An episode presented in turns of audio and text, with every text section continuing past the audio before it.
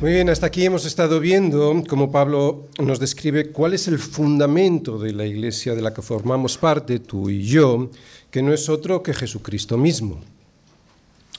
Pablo lo ha explicado diciendo que es en Él, y solo en Él, en donde se asientan y surgen las bendiciones que Dios Padre ha decretado otorgarnos desde antes de la fundación del mundo.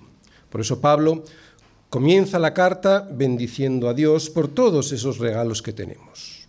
Bendito sea Dios, dice él en el versículo 3. Vamos todos a Efesios 1, versículos del 3 al 14. Fijaros, en los versículos del 3 al 6, Pablo describe las bendiciones que Dios Padre nos ha otorgado en Cristo, diciendo, versículo 3, Bendito sea el Dios y Padre de nuestro Señor Jesucristo, que nos bendijo con toda bendición espiritual en los lugares celestiales en Cristo. Estas bendiciones, pues, que han sido diseñadas y decretadas por Dios Padre, según nos escogió en Él, en Cristo, antes de la fundación del mundo, tienen un propósito inicial. Estamos en el versículo 4.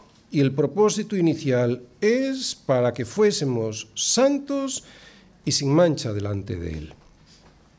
Así que, como acabamos de leer en estos dos versículos 3 y 4, fuimos escogidos por Dios Padre y puestos en Cristo por Él antes de la fundación del mundo para ser santos, para ser la iglesia en la tierra, para ser su congregación de hijos sobre la tierra.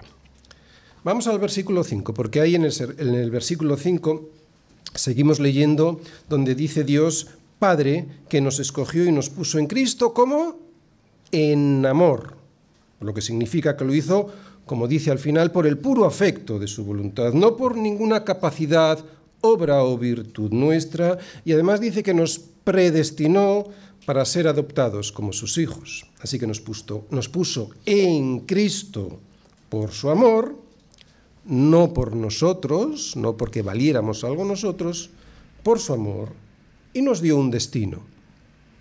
Y este destino predestinado, o sea, diseñado desde antes de la fundación del mundo, este destino de hacer de unos pecadores sus hijos, lo vemos en el versículo 6, lo consiguió hacer efectivo por medio de Jesucristo. Como dice en el versículo 6, somos aceptados por Dios en el amado, gracias al sacrificio de su, de su amado Hijo. ¿Y para qué? ¿Cuál es el propósito final que Dios tiene para nosotros? Lo seguimos viendo en ese versículo 6, para alabanza de la gloria de su gracia. O sea que fuimos creados para alabar esa gloria de Dios en Cristo. Estas son las bendiciones de la obra de Dios Padre antes de que el mundo fuese creado, obra que llevó a cabo por medio de Cristo en la tierra. Esta obra de Cristo en la tierra la recordamos ahora en los siguientes versículos, del 7 al 12. Pero resumiendo lo que acabamos de ver aquí, es que somos aceptados por Dios si creemos y aceptamos la obra de su amado Hijo, esa obra que vino a realizar en la tierra. Por lo tanto, en el cielo Dios Padre diseñó lo que en la tierra Dios Hijo ejecutó. Veamos la obra de Dios Hijo en los versículos del 7 al 12. Versículo 7. Solo en Cristo tenemos redención, porque solo fue Él quien pagó lo que nadie podía pagar, el rescate, el pago necesario para poder perdonar nuestros pecados. Versículo 8, solo en Cristo tenemos sabiduría e inteligencia, porque solo Cristo puede darnos la luz necesaria para poder ir caminando por este mundo sin andar tropezando. Versículo 9, solo en Cristo podemos conocer el misterio de su voluntad el misterio de quién es Dios Padre y la revelación sobre el fin último de su plan. Plan que es, versículo 10, reunir en Cristo todas las cosas cuando se cumpla el tiempo dispuesto por Dios. Ahí lo dice, cuando se cumpla la dispensación del cumplimiento de los tiempos. Además, en Cristo, versículo 11, tenemos una herencia, una herencia que predestinó para sus hijos. ¿Por qué? Porque Dios, que dice, hace todas las cosas según el designio de su voluntad. ¿Para qué? ¿Cuál es el propósito final? Lo volvemos a ver en el versículo 12. A fin de que seamos para alabanza de su gloria. Así que nuestro propósito es ser alabanza de la gloria de la gracia de Dios. Ser una alabanza de la gracia que consistió en venir a este mundo a pagar lo que nosotros debíamos pagar y no podíamos, para resucitarnos con Él a una nueva vida. Y ahora veremos la obra de Dios Espíritu Santo en los versículos 13 y 14. En estos versículos 13 y 14, la obra diseñada por Dios Padre y ejecutada por Dios Hijo es sellada por el Espíritu Santo. Sin esa marca, sin esa fijación final, sin ese cierre que protege y le dice al diablo que somos propiedad de Dios, sin ese sello que es la misma persona del Espíritu Santo viviendo en nosotros, no duraríamos ni un minuto. Sin ese sello sería imposible perseverar. Leemos 13 y 14. En él fuisteis sellados con el Espíritu Santo de la promesa, que es las arras de nuestra herencia hasta la redención de la posesión adquirida para alabanza de su gloria. Como dije el domingo pasado, muchos quieren darle toda la gloria a Dios y lo hacen en sus conversaciones y en sus oraciones, pero luego dicen que son ellos los que han decidido creer y que con su lucha consiguen perseverar. Pero la fe es un don de Dios y aunque tengo que luchar, no es mi lucha la que me sostiene, es el Espíritu Santo quien lo hace sellándome. Y aunque es cierto que tengo que luchar, es esa lucha la que me certifica a mí mismo que he sido sellado por el Espíritu Santo. No es mi lucha la que me garantiza el sostén, es el sello del Espíritu Santo quien lo hace. Por eso Pablo vuelve a terminar esta exposición sobre la obra de Dios, Padre, Hijo y Espíritu Santo, con el propósito final para el cual todo ser humano fue diseñado, que es ser una alabanza. No tanto hacer alabanza, como ya explicamos el domingo anterior, sino ser una alabanza.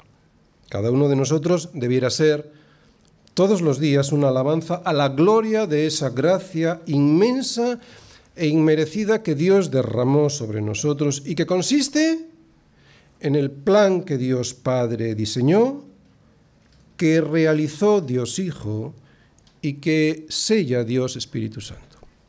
Este es el Dios que alabamos. Por eso Pablo se lo explica bien a los efesios, para que sepan bien a quién están alabando. Este es el Dios que alabamos, el Dios que diseñó salvarnos, escogiéndonos, predestinándonos para ser sus hijos, el Dios que pagó voluntariamente nuestra redención sobre una cruz para darnos vida, para darnos entendimiento y la revelación de que un día habrá un cielo nuevo y una tierra nueva en la que todo estará reunido en Cristo como soberano Señor, Señor que es nuestra herencia, el Dios que sella todo ese plan mediante la obra del Espíritu Santo en nosotros. El Dios que decreta, el Dios que ejecuta lo decretado y el, Dios que sella lo decretado.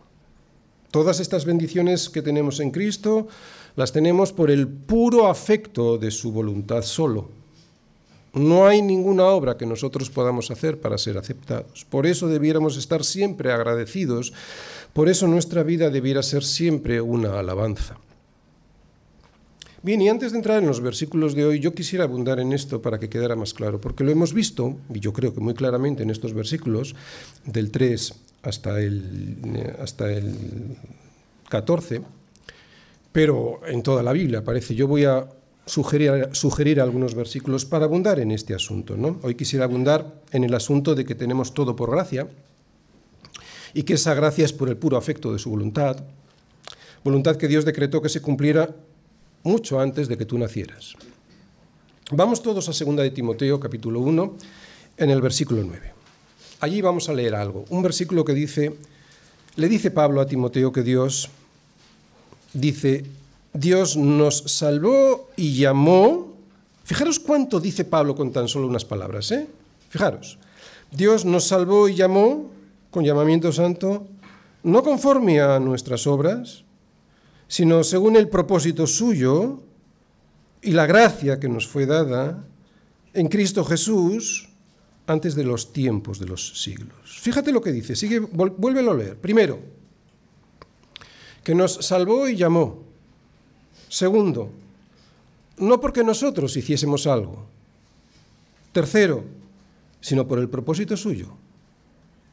Cuarto, propósito que es una gracia, un regalo. Quinto, regalo que consiste en estar en Cristo para poder recibir la salvación. Sexto, algo que decretó hacer antes de los tiempos de los siglos. Que la salvación es del Señor es algo que viene por toda la Biblia.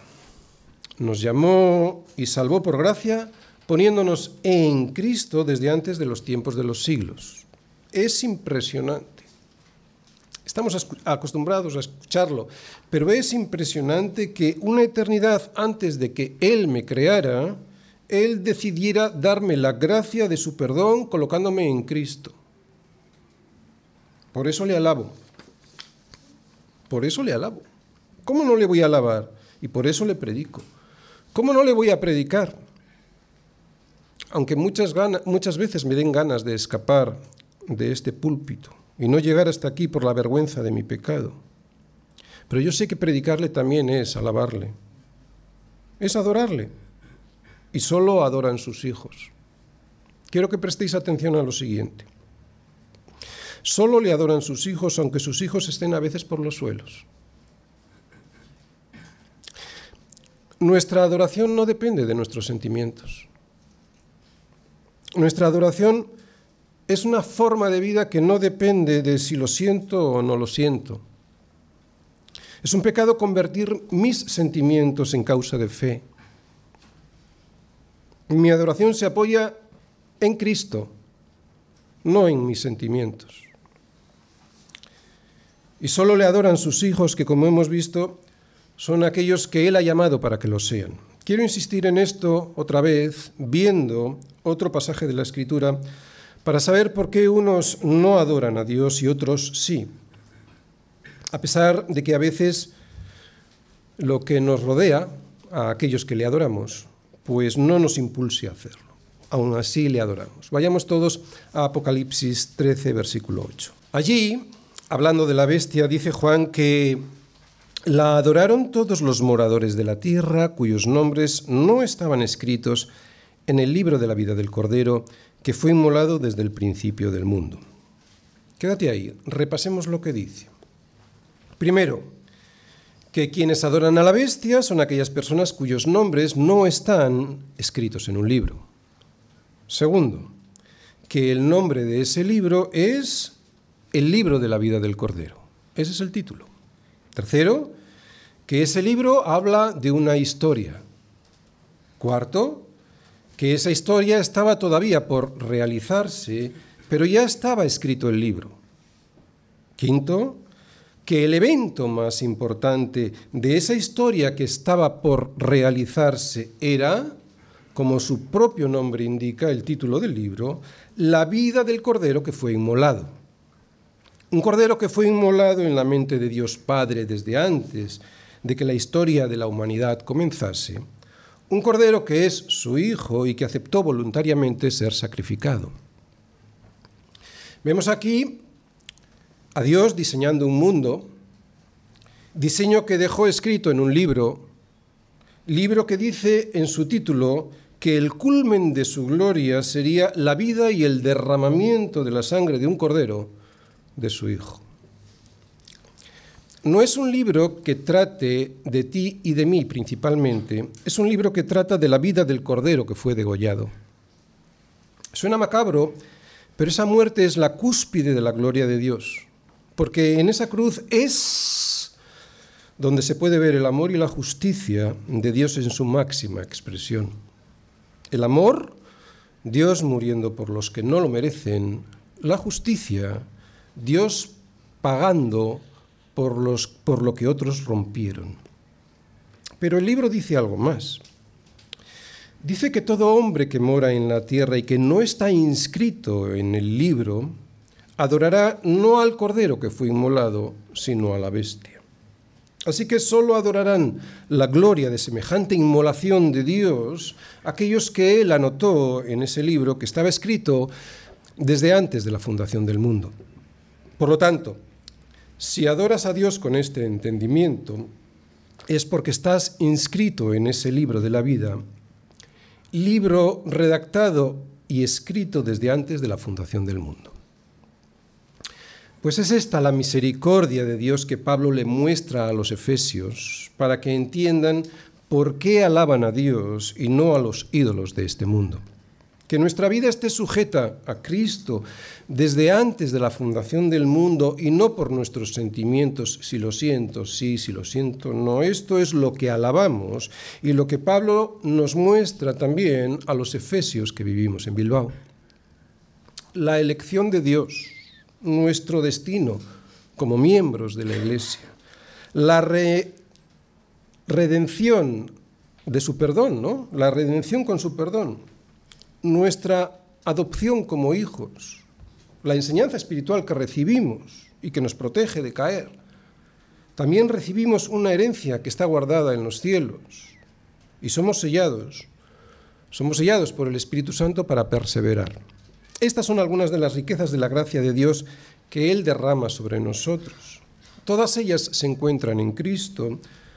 Solo tenemos que dejar trabajar al Espíritu Santo en nosotros sin entristecerlo. Si esto es así en nuestra vida, vaya, si no contristamos al Espíritu Santo, el fruto que podemos dar gracias a toda esta riqueza que tenemos en Cristo es la humildad. La humildad de saber que fue Dios quien lo hizo todo por mí antes de que yo fuese creado. La santidad, la santidad de mi vida, ¿no? porque para eso fui destinado y en eso ahora me gozo y disfruto, cosa que antes no. La santidad antes me parecía algo y sin embargo ahora es lo que anhelo y deseo. El agradecimiento, antes siempre quejándome, el agradecimiento por el perdón inmerecido y aún así recibido, y la alabanza por tanta bendición. En Cristo lo tenemos todo. Pero entonces, ¿para qué orar si ya lo tenemos todo? ¿Para qué orar si Dios es soberano y predestina? ¿Para qué orar si Dios es soberano? Efesios 1, versículos del 15 al 16. Por esta causa, también yo, habiendo oído de vuestra fe en el Señor Jesús y de vuestro amor para con todos los santos, no ceso de dar gracias por vosotros, haciendo memoria de vosotros en mis oraciones, para que el Dios de nuestro Señor Jesucristo, el Padre de Gloria, os dé espíritu de sabiduría y de revelación en el conocimiento de Él, alumbrando los ojos de vuestro entendimiento para que sepáis cuál es la esperanza a que Él os ha llamado y cuáles las riquezas de la gloria de su herencia en los santos y cuál la supereminente grandeza de su poder para con nosotros, los que creemos, según la operación del poder de su fuerza, la cual operó en Cristo, resucitándole de los muertos y sentándole a su diestra en los lugares celestiales, sobre todo principado y autoridad y poder y señorío, y sobre todo nombre que se nombra, no solo en este siglo, sino también en el venidero. Y sometió todas las cosas bajo sus pies, y lo dio por cabeza sobre todas las cosas a la Iglesia, la cual es su cuerpo, la plenitud de aquel que todo lo llena en todo. Acabamos de leer que Pablo ora por los efesios. Pablo además ora sin cesar por ellos. Parece que orar debiera ser otro de los frutos del Espíritu Santo, otro de los frutos de estar sellados por el Espíritu Santo. Pero como hemos dicho en el título, ¿para qué hacerlo si Dios es soberano y parece que ya ha tomado sus decisiones? Pues Pablo va a orar, entre otros motivos, para que lo entiendan lo mejor posible los efesios todo lo que les acaba de explicar, para que tengan un mayor entendimiento, porque ese entendimiento les va a ayudar a ser una alabanza de verdad. Versículos 15 y 16. Por esta causa yo también, habiendo oído de vuestra fe en el Señor Jesús y de vuestro amor para con todos los santos, no ceso de dar gracias por vosotros, haciendo memoria de vosotros en mis oraciones. Bien, y a partir de aquí la oración sigue, hoy no lo vamos a ver, pero a partir de aquí la oración sigue para pedir un mayor entendimiento para los efesios, ¿de acuerdo? Para que eso que ha explicado en los versículos anteriores lo puedan entender con mayor profundidad. Ora por eso. El esquema que os voy a proponer es el siguiente. Primera parte, introducción sobre la naturaleza de Dios. Segunda parte, motivos por los que hay que orar. Tercera parte, ¿qué le impulsa a Pablo orar? Primera parte. Introducción sobre la naturaleza de Dios. Por esta causa también yo, habiendo oído de vuestra fe en el Señor Jesús y de vuestro amor para con todos los santos, no ceso de dar gracias por vosotros, haciendo memoria de vosotros en mis oraciones. Los verdaderos cristianos oran. Es lo que nos muestra Pablo hoy y se ve por toda la escritura. Es lo que nos muestra Pablo hoy y también en todas sus cartas. Además, orar es algo que Pablo hace sin cesar, como dice. Pero si Dios es soberano y además ha predestinado todo lo que ocurre y por lo tanto sabe todo lo que va a ocurrir, ¿para qué orar? Es curioso que Pablo, justo después de haber hablado de la soberanía de Dios y de la predestinación, ore. Es curioso. ¿Por qué? Bueno, en primer lugar porque hay que hacerlo. Dios dice que hay que hacerlo y además con eso nos debiera bastar. Pero queremos más, ¿verdad? Voy a intentar ir todo lo arriba que pueda en la naturaleza de Dios, pero os adelanto que eso siempre será insatisfactorio, porque Dios es inmensamente eterno, algo que nosotros no entendemos bien. La eternidad no acabamos de comprenderla bien. Esa eternidad, esa suficiencia e infinitud de Dios, suficiencia me hace referencia a que Dios no necesita nada, es suficiente. No necesita nada, ni de nadie, ni, de nada, ni de nadie. ¿De acuerdo? Vuelvo, y nosotros no. Nosotros necesitamos comer, un médico, necesitamos hablar, necesitamos tener comunión. Quiero decir que esa eternidad, esa suficiencia y esa infinitud de Dios contrasta con esto que acabo de decir de nosotros, con lo limitados, con lo insuficientes, con lo dependientes y finitos que somos tú y yo. Esa insuficiencia y debilidad nuestra nos limita para entender en su totalidad a Dios. ¿Sí? Sería honesto, justo y además humilde aceptarlo. Sin decirlo, lo que Pablo nos plantea con su oración es que Dios es soberano, pero que el hombre es responsable. Por lo menos responsable de orar. Es un misterio, pero es así. Dios, perdón, después Pablo, después de decir que Dios es absolutamente soberano y que todo lo que quiso ha hecho, resulta que va ahora y dice que Él ora. ¿Para qué? Si Dios ya ha predestinado que las cosas ocurran como ocurren. Bien, tenemos dos formas de abordar mal este tema de la incomprensión de la forma de obrar de Dios. La primera forma de abordar mal este tema es intentar llegar hasta el final. O sea, pretender conocerlo todo. Pero resulta que no podemos. Y no podemos porque entonces seríamos como Dios y no lo somos. Este intento de querer saber cómo obra Dios nos lleva a no saberlo nunca porque Dios es inmenso y eso nos frustra y acabamos peor que antes. Esta es una forma equivocada, mala, de enfrentar el tema. Querer saberlo todo. Otra forma de abordar mal la incomprensión, la incomprensión de la forma de obrar de Dios, es la contraria. Es no planteándose la naturaleza de Dios, la verdadera naturaleza de Dios. Si yo pienso que yo soy la cúspide de la creación, de todo lo que existe, pues evidentemente me voy a imaginar a Dios como a mí mismo y eso me llevará a pensar que todos los procesos del obrar de Dios son como si yo los llevase a cabo. Pero Dios no es como yo. Dios es infinitamente más grande que cualquiera de nosotros. Dios tiene otra naturaleza que está fuera de los parámetros en los que nosotros nos movemos. Ya lo hemos explicado alguna vez, ¿verdad? Espacio, tiempo y materia. De hecho, Dios ha creado el espacio, el tiempo y la materia, por eso Él está fuera de esos parámetros. No hace falta nada más que mirar todo lo creado, la tierra y lo que hay fuera de ella, para darse cuenta de que Dios es inmenso, poderoso, y abrumarse con tal poder. Si fuésemos humildes para aceptarlo, estoy seguro que podríamos entender mejor, y ahora vamos a ver cuál es la forma correcta de abordar este tema, si fuésemos humilde, humildes para aceptar quién es Dios y quiénes somos nosotros, seguro que nosotros podríamos entender mejor, aunque no en su totalidad, pero sí entender mejor, la forma de obrar de Dios.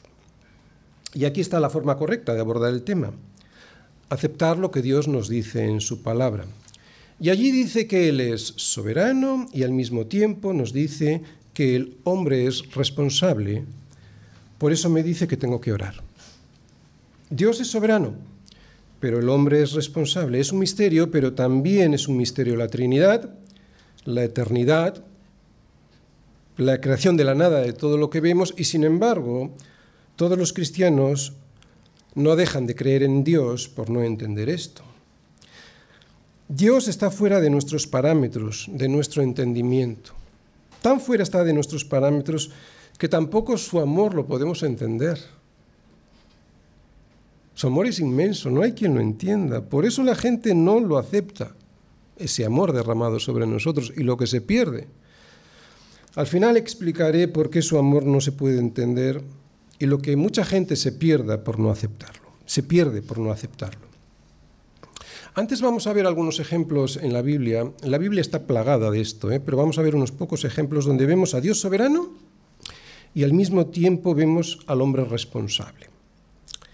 Yo os voy a ir diciendo, pero no hace falta que busquéis en la Biblia. Empiezo por Hechos 16, donde allí podemos ver a Pablo estando en Filipos, y se acerca al río, seguro que recordáis la, la, escena, y se acerca al río donde se hacía oración. Entonces una mujer llamada Lidia, vendedora de púrpura de la ciudad de Tiatira, que adoraba a Dios, estaba oyendo. Estaba oyendo a Pablo. Y el Señor abrió el corazón de ella para que estuviese atenta a lo que Pablo decía. Aquí vemos cómo el hombre es responsable y Dios es soberano. En su soberanía, Dios abre el corazón de Lidia para que entienda lo que Pablo le va a decir, pero Pablo, aun sabiendo que Dios es soberano, no deja de hablarle el Evangelio a Lidia, sabiendo que él puede ser un instrumento usado por Dios para que ella crea y se bautice. La soberanía de Dios es un misterio, pero en absoluto se trata de fatalismo. Dios quiere que ores y que ores para convencerle de que hay algo que debe ser hecho. ¿Sí? Y si lo haces, podría cambiar de opinión. es una forma antropomórfica de decirlo, luego os lo explico. Podría cambiar de opinión o no, que es lo más probable. De todas formas, en la Biblia vemos que Dios es trascendente, pero al mismo tiempo muy cercano, o sea, personal, muy personal. Por eso, aunque Él es soberano y trascendente, Él quiere que ores, Él quiere que te acerques orando. A veces en el Antiguo Testamento Dios nos muestra su personalidad de una manera antropomórfica, como he dicho antes. Esto quiere decir con características humanas para que podamos entender mejor quién es Él y cómo debemos tratarle. Por ejemplo, cuando vemos que se arrepiente. Pero Dios no es hombre para que mienta, ni hijo de hombre para que se arrepienta. Sin embargo, nos muestra esta característica del ser humano para que nos atrevamos a pedirle cosas. Para que nos atrevamos a pedirle cosas que en su soberanía ya tenía decididas, sí, pero que sin mi oración que también estaba decidida, y yo creo que aquí está el truco, no se solucionarían. Todos conocemos la historia de Dios y Moisés, ¿no? Cuando estando en el monte Sinaí, el Señor dijo a Moisés, Anda, desciende porque tu pueblo que sacaste de la tierra de Egipto se ha corrompido.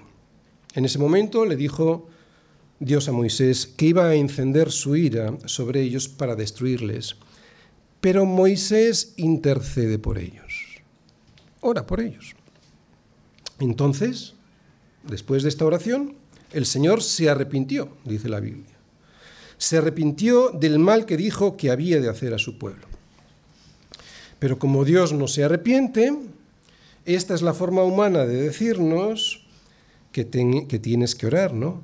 Esta es la forma humana para que nosotros entendamos que tanto la caída del pueblo como la oración de Moisés para impedir la ira de Dios estaba en su soberanía.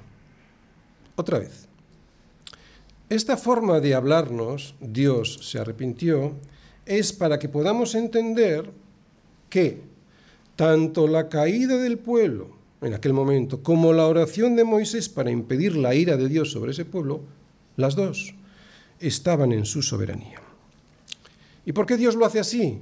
Bueno, yo, yo no lo sé, pero sí sé que Dios utiliza un mismo evento con diferentes fines, todos ellos dentro de su voluntad. Estamos viéndolo en el libro de Job, ¿no? Como cuando Job utilizó todas las desgracias que permitió que el diablo ocasionara a Job para que en su oración Job, al tener una mejor comunión con Dios, debido a ese sufrimiento, pues pudiera entender de verdad quién era Job, quién era Dios. Y al final del libro vemos que entiende quién es Dios y antes no lo había comprendido. Y eso fue una gran enseñanza para él. Dos eventos diferentes, o mejor dicho, un mismo evento pero con dos fines diferentes, ¿verdad? Y millones de personas también que conocen esa historia ha sido una bendición para todos. Por eso Pablo dice que nosotros sabemos que los que aman a Dios, todas las cosas les ayudan a bien. Todas las cosas, ya sean buenas o menos buenas, nos ayudan a bien. Claro, a los que conforme a su propósito son llamados. Otra vez, ¿verdad? Elección. Por eso sabemos que Dios usa un mismo evento para diferentes fines y al mismo tiempo todos ellos son la voluntad soberana de Dios un mismo evento para diferentes fines y al mismo tiempo todos ellos son la voluntad soberana de Dios. Responsabilidad del hombre, soberanía de Dios en todo, también en la salvación. Sé que puede reventarnos la cabeza, pero es que no somos Dios. Dios es quien me salva, pero es mi responsabilidad si rechazo esa salvación. Hay un texto que usan mucho los que dicen que la salvación se pierde. Ellos, aunque no lo digan, consideran que la salvación no es del Señor, que la salvación está en nuestras manos. Este texto está en Filipenses 2.12, cuando Pablo le dice a los filipenses, ocupaos de vuestra salvación con temor y temblor, como si se pudiese perder la salvación. Es cierto que si nos quedamos aquí, pareciera que la salvación no es del Señor, que es mía, y que la puedo perder si no me ocupo de ella. Pero al ir al siguiente versículo podemos ver el panorama completo. Y en el siguiente versículo dice que Dios es el que en vosotros produce así el querer como el hacer, por su buena voluntad. Así que aquí vemos, como en ningún otro lugar, la responsabilidad del hombre y la soberanía, y la soberanía de Dios juntas, aunque no lo entiendas. Aunque yo creo que con humildad no es tan difícil de entender, porque lo que Pablo dice es que la salvación, aunque es del Señor, porque es Él quien produce en nosotros así el querer como el hacer, yo no me puedo quedar cruzado de brazos esperando que Dios lo haga todo. ¿Por qué? Porque la prueba de que he sido salvado es que me ocupo de mi salvación con temor y temblor. Dios me ha salvado, yo soy el responsable de cuidar ese regalo. No del resultado, que también es del Señor, pero soy responsable de cuidar ese regalo.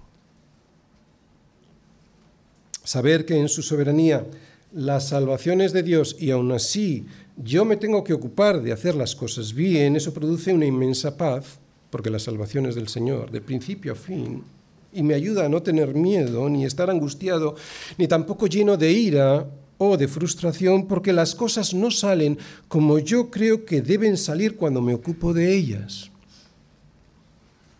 Me ocupo con temor y temblor, pero el resultado siempre es del Señor. Dios siempre usa su soberanía unida con nuestra responsabilidad para conseguir su propósito santo en nosotros. Y si no te lo terminas de creer, quiero dar un último argumento que, aunque no viene en la Biblia específicamente, creo que es muy lógico. Fíjate, si Dios no es soberano, ¿para qué voy a orar? Si Dios está limitado por algo o por alguien. No sé qué le pueden pedir a Dios aquellos que consideran que Él no es absolutamente soberano, controlando todo desde antes de la fundación del mundo, porque cuando le pedimos cosas a Dios es porque pensamos que es poderoso, que Él es absolutamente soberano para conseguirlas. Y si Dios no tiene el control absoluto de todo, ¿para qué orar? Puedes descansar en sus promesas orando por ellas. Puedes descansar en sus promesas orando por ellas. Soberanía, responsabilidad. Soberanía de sus promesas, responsabilidad de tu oración. Dios no solo nos permite hacerlo, nos manda a hacerlo. Podemos y debemos participar de los propósitos eternos de Dios orando y orando con pasión, incluso con enfado o con irritación cuando creemos que algo es la voluntad de Dios y no lo vemos realizado.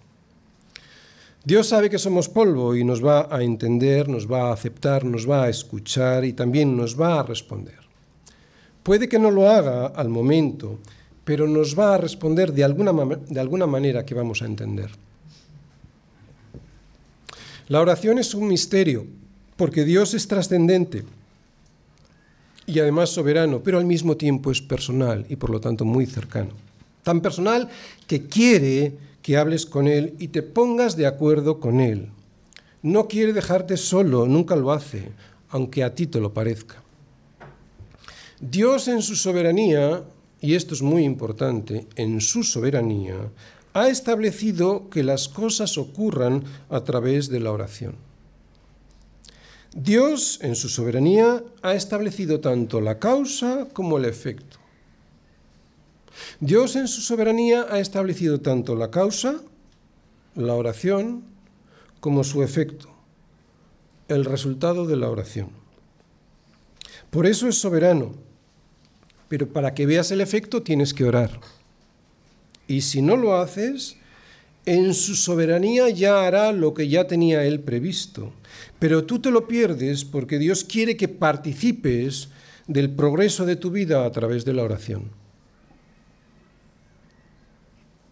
Por eso te voy a dar algunos motivos por los cuales hay que orar. Segunda parte, motivos por los que hay que orar.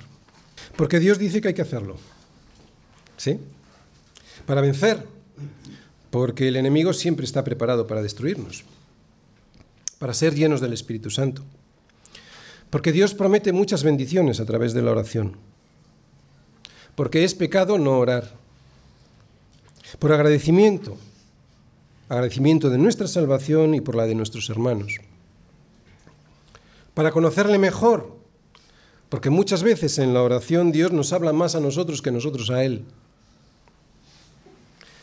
Para crecer en santidad al conocerle mejor, y para crecer en humildad, porque no siempre me responde como a mí me gustaría,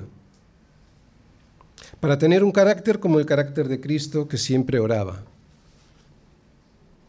Y era Dios. Tercera parte.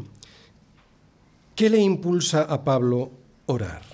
Por esta causa, también yo, habiendo oído de vuestra fe en el Señor Jesús y de vuestro amor para con todos los santos, no ceso de dar gracias por vosotros, haciendo memoria de vosotros en mis oraciones. Hay cuatro cosas que vemos en estos versículos. Lo primero que vemos es que Pablo ora.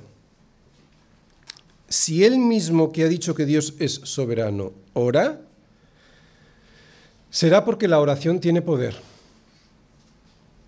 Eso ya lo hemos explicado y el próximo domingo veremos los motivos por los cuales, los motivos concretos por los cuales Pablo va a orar en esta carta. Pero ahora nos quedaremos en estos dos versículos para ver qué es lo que le impulsa a Pablo, el impulso, no la oración en sí, sino qué es lo que le impulsa a Pablo a orar por los efesios. Y lo primero que, y lo primero que vemos es que ora. ¿Vale? Por lo tanto, el primer impulso es porque hay que hacerlo. Segundo, lo segundo que vemos es que él da las gracias a Dios y además sin cesar por los efesios. Mira, la gratitud es una marca de la plenitud del Espíritu Santo. Aunque vayas llorando por la calle, la gratitud es una marca de la plenitud del Espíritu Santo. Cuando alguien está agradecido, especialmente cuando las cosas que le rodean no son como para estarlo, esa persona está llena del Espíritu Santo. Tercero que vemos, perdón, seguimos en lo segundo. ¿Por qué estamos hablando de que el agradecimiento es una plenitud del Espíritu Santo? Bueno, porque este mundo es absolutamente ingrato. En este mundo lo normal es ser ingrato. Así es nuestra naturaleza. Todo nos parece poco, aunque tengamos mucho. Parece mentira que en un mundo en el que nosotros vivimos, rodeados de tanta abundancia y de salud, estemos siempre tristes por desagradecidos. Pues has de saber que es eso, el estar así, ocurre por tener el Espíritu Santo contristado. Es fácil tener el Espíritu de Dios contristado. ¿Por qué? Porque el mundo que nos rodea va a transmitirnos siempre ese espíritu de ingratitud. Tengamos lo que tengamos, vivamos donde vivamos y disfrutemos de la, de la salud que disfrutemos, siempre este mundo va a estar desagradecido y se va a mostrar ingrato. Pablo lo sabe. Él sabe que los efesios y los cristianos de toda aquella zona estaban rodeados de un mundo como el nuestro, lleno de idolatría y de ingratitud. Y ese espíritu del mundo no ha cambiado ni cambiará. A no ser que estemos en Cristo, todas las cosas de este mundo no habrá ni una que nos sacien. Si no estamos en Cristo, estaremos quejicosos y desagradecidos, vivamos donde vivamos, tengamos la casa que tengamos, incluso tengamos la mujer o el marido que tengamos. Siempre buscaremos cambiarlo por otro o por otra que tampoco nos va a satisfacer. Solo Cristo satisface el alma porque solo en Él tenemos todas las riquezas de su gracia, esas que hizo sobreabundar en nosotros al darnos conocimiento de su propósito para nuestra vida, sabiduría para encaminarla por donde hay que hacerlo para no tropezar, y una herencia en los cielos que no se pudrirá ni nadie robará. Como para no estar satisfechos, como para no estar agradecidos. Así pues, este agradecimiento es lo que nos debiera impulsar, como a Pablo, como vemos en este versículo, orar. ¿Qué impulsa a Pablo a orar? Lo primero que hemos visto es que hay que hacerlo. Lo segundo, que Pablo está agradecido y no se queja. Y lo tercero es que, a pesar de, de que él está preso, oye, conoce a todos sus hermanos. Por eso puede orar por ellos. Así que lo tercero que vemos es que Pablo conoce la vida de aquellos a los que escribe. Y les conoce porque busca conocerlos, porque los hermanos que iban a visitarle en la prisión les preguntaba a estos hermanos por la situación de todas las iglesias. Y en ese informe que le dan, él se da cuenta que han sido transformados. Y se da cuenta por dos efectos que son inimitables. Efectos que a Pablo le animan mucho en su oración. Así que lo tercero que vemos es que conoce a sus hermanos y quiere orar por ellos. Eso es lo tercero que vemos aquí que le impulsa a orar. Pero lo cuarto es, lo que observamos en estos versículos es que Pablo sabe que han sido transformados por dos efectos que son, como he dicho, inimitables. Dos efectos que produce Dios en aquellos que Él ha regenerado con su palabra y el poder del Espíritu Santo la fe en el Señor Jesús y el amor por todos los santos. Eso es lo que veíamos en el versículo 15. Ver esto en los hermanos les, le anima mucho a Pablo a seguir orando. Ver la fe y ver también el amor que se tenían unos a otros le anima a Pablo. Pablo cree en la soberanía de Dios salvando y al mismo tiempo cree en la responsabilidad del hombre orando por sus hermanos la fe en el Señor Jesús. Y el amor por todos los santos parece que es lo que siempre buscaba Pablo para saber si alguien había sido transformado a la imagen de Cristo. A ver, estamos todos atentos. La fe en el Señor Jesús ¿eh? y el amor por los demás hermanos es lo que parece que siempre Pablo en todas sus cartas está buscando para saber si las personas han sido convertidas, se han sido transformadas a la imagen de Cristo. En todas sus cartas vemos que hace alusión a ello. Vamos a ver algunos ejemplos. En esta misma carta a los Efesios la termina Pablo con estas palabras, paz sea a los hermanos y amor con fe de Dios Padre y del Señor Jesucristo. Amor con fe. Es lo que les desea a los efesios y lo que les recuerda al finalizar la carta. A los Galatas les dice, porque en Cristo Jesús ni la circuncisión vale algo, ni la incircuncisión, sino la fe que obra por el amor. Estando en Atenas, Pablo envió a Tesalónica a Timoteo porque ya no aguantaba más tiempo sin tener noticia de ellos, de los tesalonicenses. Pablo no soportaba la idea de que el diablo hubiese tentado a los tesalonicenses y por lo tanto su trabajo con ellos hubiese sido en vano. Pero cuando Timoteo, esto es lo que le dice a los tesalonicenses en su carta, pero cuando yo que envié a Timoteo, pero cuando Timoteo volvió de vosotros a nosotros y nos dio buenas noticias de vuestra fe y amor, y que siempre nos recordáis con cariño, deseando vernos, como también nosotros a vosotros, Pablo fue consolado por medio de esa fe que se expresa en el amor a los hermanos. ¿Veis cómo Pablo va buscando siempre estas dos cosas? Fe en Señor Jesucristo y en el amor a los hermanos. A Timoteo en su primera carta le cuenta que él había sido un perseguidor y un blasfemo, pero que al ser recibido por Cristo, la gracia de nuestro Señor Jesucristo fue más abundante con la fe y el amor que es en Cristo Jesús. O sea, que la fe y el amor que Cristo produjo en él y que repartió a los demás, fueron más abundantes, esa fe y ese amor que él repartió a los demás una vez convertido, fueron mucho más abundantes que aquella persecución y blasfemia que antes practicaba. Y la persecución que antes ejercía la practicaba hasta el asesinato. ¿eh? Pero ahora su fe y amor abrían camino a la vida a los demás. No, lo que antes mataba, ahora da vida. A Timoteo en su segunda carta también le recuerda lo siguiente, retén la forma de las sanas palabras que de mí oíste en la fe y amor que es en Cristo Jesús. Y en la carta a Filemón, que hemos predicado hace pocas semanas, Pablo le dice que le daba gracias a Dios porque de, de Filemón oía el amor y la fe que tienes tú, Filemón, hacia el Señor Jesús y para con todos los santos. Estos son tan solo unos ejemplos de cómo Pablo reconocía a los creyentes por su fe en el Señor Jesús y también por el amor que se tenían los unos a los otros. Y es que el verdadero creyente es aquel que profesa su fe en Jesús, sí, y además tiene amor a sus hermanos con los que desea estar siempre reunido. Dios transforma a las personas, a los creyentes, a sus hijos en dos direcciones, hacia arriba y hacia los lados, formando una cruz. Hacia arriba en su relación con Dios, que antes de la conversión era inexistente, y hacia los lados en su relación con los demás, en especial con los demás hermanos a los que ama. Y cuando Pablo ve esa fe y ese amor en las iglesias, se anima y se alegra porque entiende que su trabajo no ha sido en vano.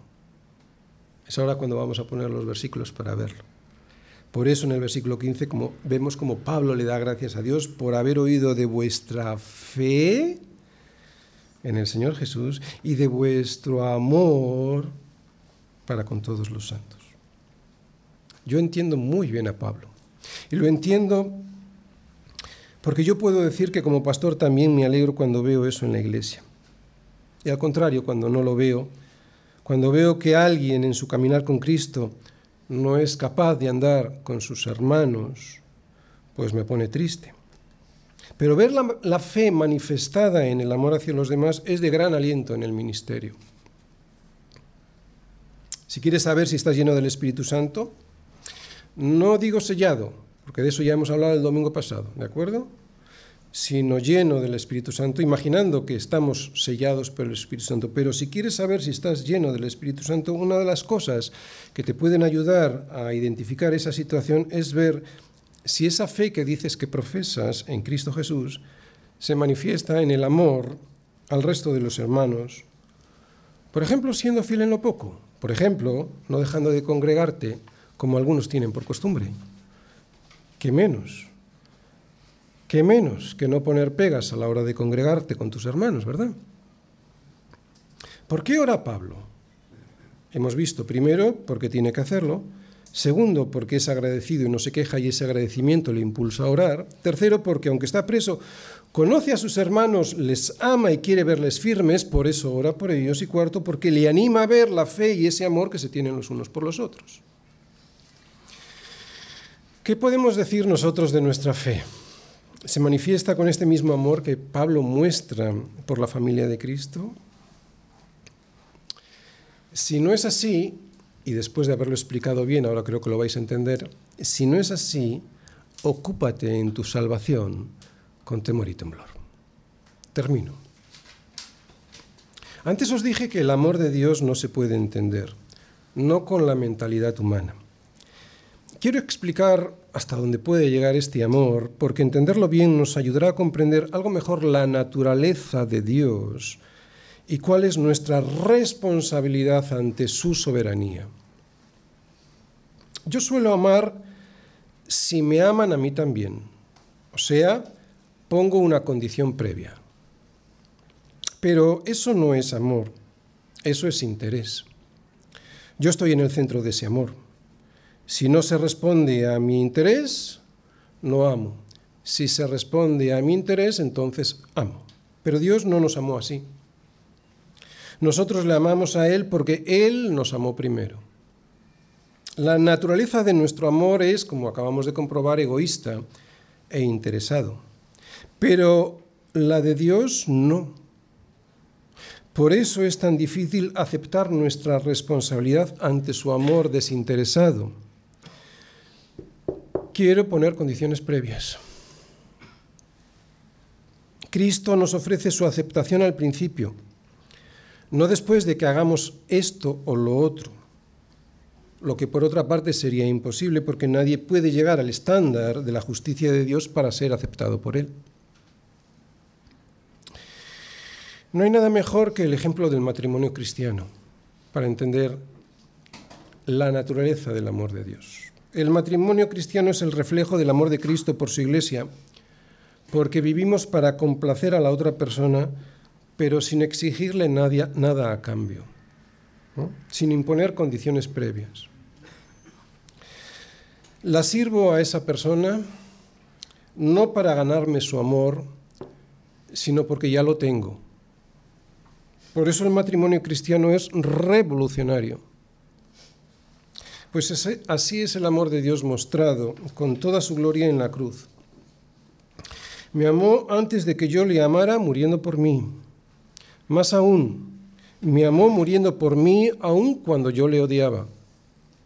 Esta forma de amar de Dios muriendo es incomprensible para el ser humano no regenerado por el Espíritu Santo. Dios muriendo por mí y sin exigirme nada. Así es su naturaleza. Por eso le sirvo a Dios desde este púlpito, porque Él me amó a mí primero muriendo por mí no le sirvo para que me ame, le sirvo porque ya me amó. Si no crees en este amor soberano es igual. Eres igualmente responsable delante de Dios por tu decisión. No se trata de que lo entiendas, se trata de que, te de que te rindas a un Dios absolutamente soberano. Y si te rindes, Él te acepta con su amor. Ese amor que es inexplicable porque no, no pone condiciones previas. Puedes venir con todos tus pecados, por muy negros que sean. Aunque sí es cierto que hay una condición, tan solo una. Te tienes que rendir ante lo evidente. Que Dios es soberano, absolutamente soberano, y que tú Eres responsable, absolutamente responsable. Responsable de no reconocer a Dios como lo que es, Dios.